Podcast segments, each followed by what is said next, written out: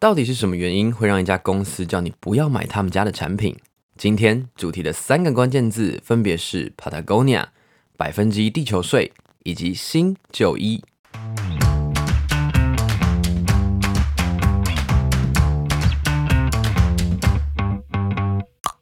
欢迎收听一口多多绿，我是花田，这是一个和你分享环境永续的节目。每一次用三个关键字带你认识在生活里有趣的环保小故事，让我们为环境开喝，Cheers！一口多多绿接下来会展开一个新的系列主题，一样会用三个关键字，但介绍的主角会是在各行各业在永续面向做得好的企业。企业是除了政府以外，掌握社会庞大资源的重要单位。往往一个决策对环境、对人都会带来很大的影响。我的第一份工作是在台湾的一个 B 型企业上班。这里的 B for benefit 是跳脱以往企业以盈利为首要目的。B 型企业的愿景目标不只是在于成为世界最好的企业，而是成为对世界最好的企业，让商业活动成为一个对环境、对所有利害关系人共益、包容且永续的经济体。希望这些内容可以带大家认识这些好的品牌，也可以带给大家一些灵感，或对永续有一些不一样的想象。美国知名的公司名誉排行榜 Axios Harris Poll 100在二零二一年公告的资料当中，Nike 排名第六十二位，苹果排名第十六位，而位居排行榜首位的，则是今天的第一个关键字——户外品牌 Patagonia。Patagonia 呢，是一家主要经营户外服装用品的公司。公司的使命是致力研发最优秀的产品，不创造任何不必要的伤害，用商业去启发并执行环境危机的解决方案。而这间具有永续使命的公司，是由创办人伊方修纳和几个户外运动的爱好者创立于一九七二年，现在总部位于美国的加州。Patagonia 刚开始创立的时候，只是一家专门生产攀岩用品的公司。创办人伊方修纳本身就是一个攀岩爱好者。他从十四岁就开始接触攀岩运动，这边也帮大家简单介绍一下，在这里的攀岩指的是在户外岩壁上的人工攀登 （ad climbing），会使用人工工具攀爬，像是上升器、绳梯、岩钉、岩锤等等，而其中的岩钉就是一个敲入岩石或插入岩缝当中的辅助工具。不过在伊方修纳小时候，岩钉主要是以软铁制成。敲进岩缝之后就不容易移除，所以常常在一条攀岩的路上会镶了数百个遗弃的岩钉。为此呢，伊方修纳就设计出可以重复使用的岩钉，不单是为了维护大自然，更是减低攀岩爱好者的工具开销。而这项设计推出之后，深得攀岩人士们的喜爱，也成为了 Patagonia 品牌的开始。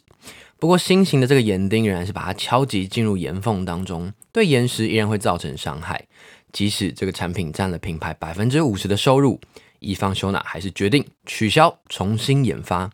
直到研发出用手即可镶入的岩钉。由此可见，品牌的创办人及在创立的时候就非常重视环境保护跟资源的节约，一直到现在，不只是攀岩、登山、冲浪、慢跑、滑雪，都成了 Patagonia 擅长的领域。不知道你有没有发现一个隐藏在这几项运动背后的共通点？就是这些运动都属于不需要引擎、没有人工动力，也不需要无谓消耗资源的无声运动。你看，就连他们选择的产品、运动类型，都把环境的影响纳入考量。除了产品使用的材料设计对环境友善，Patagonia 更令人感到敬佩的，如同在品牌使命中提及，是透过商业去启发并执行环境危机的解决方案。而这就要讲到第二个关键字：百分之一地球税。而更常为大家所熟知的，应该是 One Percent for the Planet 这个名称。从一九八五年以来，Patagonia 就开始承诺将销售额的百分之一用于保护和恢复自然环境。至今呢，他们已经向美国和国际环保组织捐赠了超过一点四亿美元的现金和物品。而在二零零二年，Patagonia 的创办人伊方修纳和 Blue Ribbon Flights 的所有者克雷格马修斯共同把 One Percent 地球税的这个概念扩展成了一家非营利组织。他们创建了一个平台，去媒合愿意捐款的企业或个人，以及同样为环境努力的环保组织们。台湾目前也有七个推动环保永续的非营利组织登录于平台之上，包含有台湾环境资讯协会、Rethink 台湾重新思考环境教育协会、B 型企业协会。台湾黑熊保育协会、台湾满野新竹生态协会、台湾千里步道协会以及黑潮海洋文教基金会。而在台湾也有非常多的企业透过这个平台，向自己课征百分之一的地球税，用于环境保护之上。这些企业后续也都有机会在这个系列当中和大家介绍。Patagonia 为人熟知的还有一个曾经推出过的行销活动，和一般大打折扣的促销不一样。Patagonia 要消费者 Don't buy this jacket，别买这件夹克。而这跟今天的最后一个关键字“新旧衣”的概念正好相互呼应。Patagonia 说，作为一家公司，他们可以做的最负责任的事情之一，就是制造可以使用多年的高质量的产品。因此，消费者不需要购买更多的东西。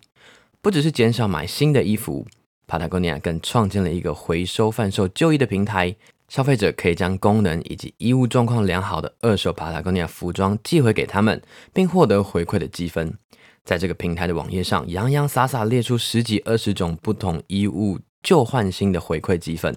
一件衣服可以获得大概十到一百美元不等的回馈积分，这些积分就能再次在 Patagonia 实体店面或者网络卖场上进行折抵。而回收回来的衣物清洁方式也很特别，采用的是二氧化碳的技术，不需要水就可以清洁大多数的物品，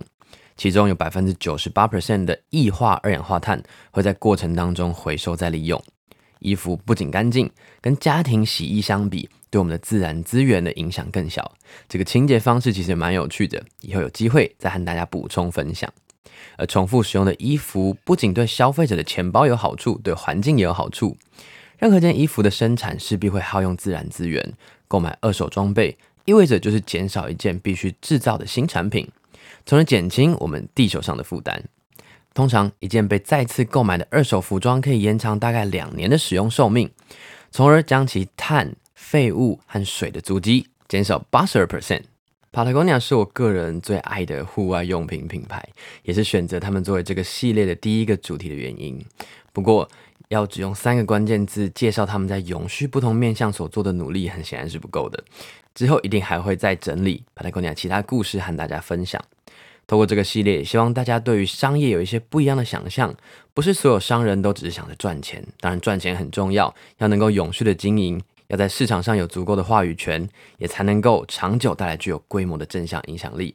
然而，还是有许多企业在赚钱之外，也透过商业的力量为环境、为社会努力付出着。以上就是今天的 Patagonia 百分之一地球税新旧一，一口多多绿。我们下个故事见，Cheers。